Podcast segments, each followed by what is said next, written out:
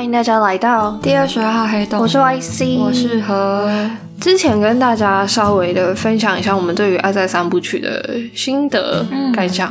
今天呢，我们想要成浪漫到不行跟务实到不行《爱在》系列，我们想要分享一下对于我们两个而言，我们非常喜欢的罗曼史电影，对浪漫电影的部分。我们要不怎么浪漫呢？哦，对耶，嗯，好吧，那你也先来。好，这是一部蛮写实的电影，它叫做《他其实没有那么喜欢你》。它这部电影是二零零九年的电影，它其实讲了很多感情，不管是暧昧阶段，或者是你是已婚阶段，你会发现，有那有时候暧昧暧昧到一半的时候，你就会突然觉得说，你就是会很怀疑这人到底对你有没有用心。嗯，可是这部电影的你看完就会觉得说，你真的要相信你当下感受到的感受，没有就是没有，没有就是没有，他就是不会花时间在你身上的话，那就是没有。然后像 对我就是不要自欺欺人了。然后就是像有一个是什么，这有暴雷哦，就是有一幕是他们有一对约会完了，男生就说哦，那我下次再联络你。然后女生就一直以为还会还会有机会什么什么的，然后后来是认识了他另外一个朋友，才告诉你说，哦，那个其实是他对你没有意思的感觉。对啊，就是他就是一种啊，我们下次再吃饭喽，这样。对，他就是是一个礼貌性的拜拜这样子。对啊，所以我觉得这个蛮，就是他的写照都蛮写实的。然后还有一幕，我记得是那个已经结婚的伴侣。然后他们是很久都没有性生活，后来男生就是有遇到了一个他很倾心的对象，就是外遇了嘛。然后后来女生就妥协说：“那我为你生个孩子，你要不要留下来？” Why？对，是不是问号？对不对？但是他外遇就外遇了，他就是不爱你啦。你为他生个孩子，他也不会留下来啊。果不其然的，这个男生就是还跟他生吗？没有，没有为此留下。而且女生后来有发现说，这男的一直在骗她，所以他们两个就最后就是分开了。啊，好傻眼哦！那你是喜欢他，还是你推荐大家可以看？我很爱，那爱的点呢？是因为很写实，就是很写实，就是可以打醒所有的爱情梦。我这样是太虐了。没有没有，我觉得就跟我们在爱在讲的是完全一样的事情，就是我们两个就是一个务实，一个浪漫。对啊，他还有说，就是这个人想结婚，跟他想，就是应该大家都知道吧？这个人想跟你结婚，跟他想结婚是完全两回事。可是有时候你在爱里面，你就会有一种错觉，说哦，他想结婚，那他的那个幻想对象就是我，但其实不一定，是跟人不会是同一个，对，在同一个逻辑里面的，对。所以如果他表面上对你毫不在意的话，那就是真的不在意，就不要再想，不要去猜了，就是这样子。好的，嗯，很虐吧？也没有很虐啦。其实我觉得这部片真的蛮好看，我蛮推荐大家看的。好的，我再找来看。我其实没有看过，是吗？可能就我看到这个片名就不会想，就不会想想要点开它。而且我记得我看到的一个影评，它上面是写说，当你在怀疑这个人是不是喜欢你的时候，其实你自己心里都是有答案的。是啊，其实很多事情应该都是这样。只是我们想要一个第三者、旁观者来告诉你答案。对啊，就是你自己心里都知道，但是你就是想要一个很确定的颜色，外界的力量来告诉你 yes or no。反正他不爱你就算了啦。他如果想爱你，他就会爱你。那这时候他想不想，跟他能不能？我现在没有那个投射对象，所以现在没有什么感觉。嗯，反正就是对啊，如果他想的话，他就会奋不顾身的过来了。你自己过得去吗？这句话，我自己过不去啊。你讲屁呀！不过我还是，就是我还是，就是倾向相信这句话。我还是倾向觉得说，如果这个人真的想的话，他一定是会用尽他的方法去平衡他的所有事情，来是没错，来。达成他想要的事，那其实某种程度而言，你也还算是理想主义啊。哦，是啊，但我不会觉得说他的平衡一定要每件事情都一百分。嗯哼，他可以就是你知道十十十十十，我就觉得 OK 了。OK，务实的理想主义。对，我是务实的摩羯座。那你还有另外一部推荐的是什么？当哈利遇上莎莉啊。你上次跟我提过，但我还没看。这真的是很久很久以前的电影，一九八零年代吧。哦，八零年代到九零年代的电影，它有分很多个画面，就是有些已经结婚的啦，然后刚结婚的、啊、热恋中的情侣，他们对婚姻的看法是什么？so sorry。然后男女主角就是也是有点像《爱在三部曲》，他们就是隔了很久又见面，隔了很久又见面，然后彼此都有各自的感情经历。哦，对，然后里面最有就是大家印象最深刻的那一幕，就是那个女生就在跟那个男主角辩论说，其实性是可以假高潮的。他就开始在餐桌上面演假高潮的那一幕，然后他就边吃，就是他就一直在装嘛，然后那男的就看傻眼，然后后来就有 waiter 就走过去问了旁边的老奶奶说：“你需要吃什么？”然后那个老奶奶说：“给我给他一样的一份。” 吃完也会很会假高潮，我觉得大家可以去看这个片段，因为这个片段真的蛮经典的，蛮厉害的。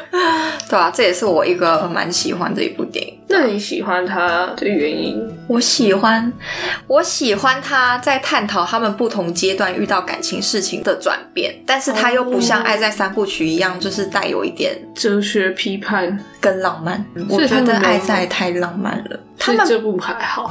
这部还好，我觉得这部比较像是一对大学同学若有似无的，好像要展开了什么，但是其实一直不是。啊，对，然后是真的事隔了非常久，他们才真的哦，好像真的在一起了这样子。OK，而且它是一部老电影啊，我就觉得好酷哦，那个年代的老电影。但我还是最喜欢他，其实没有那么喜欢你啦，那比较像是我个人的观念吗？那其实我真的最喜欢的是《爱在》，就是真的假的？哦，怎样？所以我们现在要重新回到讲到爱，不需要，不需要，不需要。我只是要说，如 如果是要提到最喜欢的话，嗯但是我想要再推荐的是另外三部啦。前面两个应该大家都知道，是《手札情缘》二零零四的《The Notebook》，它真的是一个超级经典的，怎么讲啊？唯美浪漫到极致的，请问它唯美浪漫的部分在哪里？它就是很像某种现代的罗密欧与朱丽叶的感觉啊。虽然最后是一个就是好的，算是相嗯也没有到好，呃最最最后算是好的 ending 啦，至少他们一起善终这样。你记得剧情吗？我不记得就是他是这种浪漫的剧情，没有告诉你。你，我最喜欢的其实不是他一味的铺陈，他很浪漫、很浪漫、很浪漫，可是他一开始他会叫做手札情缘，就是他会叫做 The Notebook，就是一开始最早的镜头是一个疗养院，然后一个老爷爷在帮一个老奶奶念故事，就是哦，我想起来了，他在帮他读嗯老奶奶自己在得失智症之前、嗯。自己写下的他们两个之间的故事。嗯。我觉得是这个点让我对这部片非常的喜欢，哦，因为而且他最最最后就有说，就是应该是他已经知道自己的病症越来越严重，嗯所以他就说，只要持续的为我朗读这本笔记本，我就会记得我们之间的一切。然后哦天哪，就是你，他只要念完一次，老奶奶就会恢复记忆，大概五分钟，然后又不认识他了，可是那五分钟好珍贵哦，就是这样。然后，所以老爷爷就日复一日的为他朗读他们之间的故事。好，这不给过，我觉得可以耶，给我觉得过这给过对，这个这个是我对这部片一直，我不会一直想要去重看，但是会一直放在心上。就是关于这个点。而且啊，他们的小孩，他们后来最后是有在一起的，中间非常的波折，但是 anyways，、后来最后在一起。然后他们的小孩一起来疗养院探望他们的时候，嗯就跟老爷爷说：“你为什么要一直待在这里？他不会记得你啦。”嗯，他就回答说：“That's my sweetheart in there, wherever she is. That's where my home is。”我想再我有点感动哎，就是不管，我要哭了，就是因为他最珍贵的人在这个地方，所以他的家就是在这里。他没有想要回家，他以疗养院为家。好，我觉得这部片我真的快哭出来，我傻眼。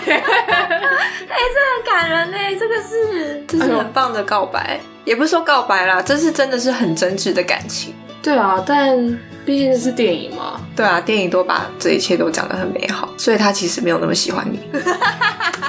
没有啦，没有啦，我们大家还是会遇到你知道手达情缘的对象。对。祝福大家。好了，我要提的第二部是《嗯，爱是您，爱是我》，因为现在快要到圣诞节了。哦。虽然对，我不知道这一个好，我会努力在圣诞节那周剪出来，希望。好哦。嗯，就是圣诞节，好像大家如果想到电影，可能都会提到这一部，因为它就是本身背景就是在圣诞节，然后我没有想要多提他太多的故事，但是他其实就是非常多的。故事片段大概十个左右的小故事串联，然后之间的角色有一点点些微的连接，这样子而已。但其实他探讨的不只是爱情，包括了亲情跟友情，以及一些。可能不能被世俗所接受的感情，但是他用一个稍微比较正面的方式去描述。然后他最最最最有名的就是一个男生跟即将结婚的女性好友告白的画面，但是那个女性好友要结婚的对象不是他，嗯，他就在晚上去按他的门铃，然后拿着一堆纸板，嗯，跟他告白。你有印象吗？没有。他那段有一个纸板，最最最浪漫的是最后他说 “To me, you're perfect。”嗯，不行，等一下让你看一下那个片段。那个片段真的是非常的棒，然后也是我整部片我觉得最最令人印象深刻的片段。然后后来其实有非常多人，不管是致敬啊或者什么，都会出现纸牌告白，就是这样一直掀一直掀这样，好像。如果我没记错的话，是出自这里的。然后它是一个二零零三年的片。我们都很爱一些以前的片诶。但我接下来要讲的是，不是说我最喜欢，但是是我印象非常深刻的一部片，因为跟我的人生经历有部分的重叠。它是二零一四年的《生命中的美好缺憾》。那他其实不是说我得过绝症或是怎么样，因为其实他是一个背景，是一对非常年少的男女，他们都是罹患癌症的病友。嗯，其实他们两个象征了蛮不一样面对病症的心态跟态度。一个可能会用一个非常积极的，就是他其实他为自己创造了另外一个角色，是非常正面、积极、乐观进取，然后我要对抗病魔，嗯，这样。然后另外一个是可能比较自怨自艾，有点没办法接受。但是啊，就这样日复一日的度过吧。这样，当他们相遇，然后他们相爱，一起去度过一些事情。但是我觉得他这一部片对我来讲比较合理的地方是，他没有过度的去美化，或者是有奇迹发生。嗯嗯嗯，他最后是没有奇迹发生的。嗯嗯，所以虽然不是说一定要走。或者要离开，或者怎么样？但是毕竟你知道他们的病症就是设定的蛮严重的。OK，所以他们没有最后因为什么因为爱而奇迹复活这类的。那是韩剧才会有事情啊！谢谢。对我想要特别提的是它的英文片名，就是它原著小说也是叫这个名字，叫做《The Fault in Our Stars》。如果直译的话，就是我们星辰的错误。嗯，那其实这句话是出自于莎士比亚的。凯撒大帝这一部剧本里面，那凯撒大帝主角就是大家知道的凯撒，就是罗马共和转到罗马帝制的一个非常重要的一个人物。凯撒大帝这个剧本的故事背景是建立在他准备被共和派的元老计划要谋杀的这段时间点的前后，这样。其中有一个很重要的角色叫做 Brutus。Brutus 就是当时组织要刺杀他的始作俑者之一，但其实他同时也是凯撒非常信任的人。哦，嗯，当初有一个说法是，其实凯撒要被刺杀的时候，看到里面有 Brutus 的时候，他就放弃抵抗了，就是好吧。连你也要杀我？天哪！爱，嗯，他们是真爱。不不不，是是有相传说，有可能 Brutus 是凯撒的私生子，但是其实这一点有被驳斥掉，因为就他们的生成年而言，凯撒十五岁就生他了，所以所以这一点话还是有被。驳斥的，但是有乡野传说说可能 Brutus 是他小孩，但 anyway 就是一个他非常提膝的后辈啦，可以这样讲。呃，在剧本里面，莎士比亚的剧本里面有一段是凯撒对 Brutus 说，在有些时候，人他们是自己命运的主宰，但是亲爱的 Brutus，这次不是命运的错，而是我们自己的错。因为我们自愿成为命运的属下，而不是做自己命运的主人。哦，天哪！我会特别要提，是因为我觉得这一段就是凯撒大帝这一段话跟生命中的美好缺憾的主角是有相呼应的，所以我觉得作者把这一个名字的《Fault in Our Stars》变成它的英文，它的书名是很有意义的，因为其实，呃，我不确定我现在对于命运或者是宿命论还是保持着没有肯定或是否定态度的。你相信命运吗？我相信啊。那你觉得命运可以被改变吗？我相信。要怎么讲？我相信命运可以被改变，但我相信被改变的同时，那本来就是你的命运。我差不多抱持跟你差不多的想法。会改变的事情，就是你当下会做的那个决定，就是你认为你改变了命运，但是其实你的命运就应该往这样走。所以这就是宿命论嘛？对啊，基本上是嘛。然后其实就跟这个是一样的，有一点类似啊。就是呃，虽然男女主角他们都是癌症的病友，那他们虽然可以按照自己的独立意志去决定说啊，我要积极的面对，或者是我要消极的面对。但不管他们的面对方式，或者是他们因为这样子的态度而造成的改变，好像最终导致的结果就是他们的命运。对啊，但是我们还是可以选择独立及思考的，让中间的过程是不一样的。对啊，嗯，这就是选择的重要性。没错，所以这是我我会特别想要提这部片的原因，就是这部片它不会给你太强烈的悲剧色彩，嗯，但是。你会感受到，就是有一点隐隐的在波动的感觉，哦，而且我真的是哭到稀里哗啦那个时候。刚刚的这部片呢，我还有一个非常喜欢的桥段是举办了他们在的丧礼。嗯，你说他们还没走掉，但是他们他们自己出席了自己的丧礼。哦，这是我最想要做的事情哎。好哦，嗯，就是这类的，就是在你还是。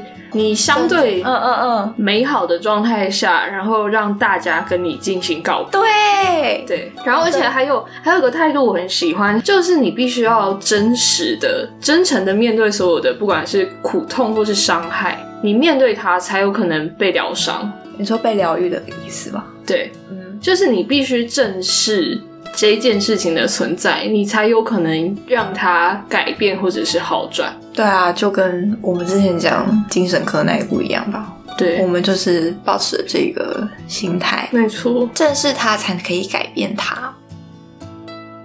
那我还想要再分享两句话，它中间有提到的是，人无法决定自己会不会受伤害，但是可以决定谁伤害你。嗯，我不想要任何人伤害我，不会被伤害啊。但是其实这样子就是你没有办法跟人交往啊。我说的交往不是那个交往，我说的交往是交流。我知道啊，对啊，所以我还是得面对说我在跟任何人真诚相处的同时，我还是有可能会受到伤害。但是受到伤害的同时，我要知道方法让我自己再站起来，是这样没有错啊。对，嗯。那你还要讲另外一句话是什么？这个是在丧礼上面讲的一句话，就是他们两个呃有点像告别对方，但我有点忘记是女生对男生说还是男生对女生说。嗯，讲英文会不会比较好？那你还是得翻成中文。嗯，好。There are infinite number between zero and one. Some infinites are bigger than other infinites. I cannot tell you how grateful I am for our little infinity. You gave me forever within the numbered days. And I'm grateful。大概是这样的，就是在零跟一之间有无数多个数字。嗯，那所谓的无限绝对大于其他的无限。那我对于我们之间的无限感到十分的感激，也谢谢你在我有限的日子里给予我永恒。Oh my god，就是这样。这句话其实有点感伤，我不知道为什么。是这样没有错，因为他们人生就是有限的，我们的人生也是有限。呃，应该说他们在他们他们很像是有限，对他们有点像是呃录音带直接被快转到最后一个章节了。他们还在十几岁就要直接面临可能一般人超过六十岁会发生的事，他们还没有体验过人生，就要直接结束。哦，而且有可能他们体验的人生都在医院里。面体验的。那是真的。哦，虽然这样讲好像有点吊诡，毕竟但确实是啊，因为毕竟我们也是一个第三者的角度在描述这件事情，本身逻辑上有点怪。没有，我想讲一件事情。哦，你刚刚使用的“录音带”这三个字，现在还有人知道录音带吗？没有没有，因为因为我想到的是快卡卡带，对啊卡带是需要那个用铅笔读进去对对对对对，没错没错，好哦，没关系，相信我们的听众都知道卡带也知道，录音机也知道三点五磁片是什么吧？应该吧？好了，以上是我们今天的分享，好像有点沉重。还好吧？我觉得如果大家有喜欢的电影，也可以来跟我们分享。我们很热衷于讨论电影，其实真的，我觉得蛮有趣的，而且因为我们两个立场真的完全不一样，我觉得很有们每次趣。都是不一样哎、我们 我们可以下次找到哪一个是共同的吗？除了柯志堂以外，好像很难呢、我们的书跟我们的文字跟没有，我们的书跟音乐跟电影的取向完全南辕北辙，真的除了柯志堂。欸真的。所以柯志堂要发专辑了吗？对啊，柯志堂，Hello，有在听吗？自以为。有在了，听的话，好，好啦，先这样，大家拜拜，拜。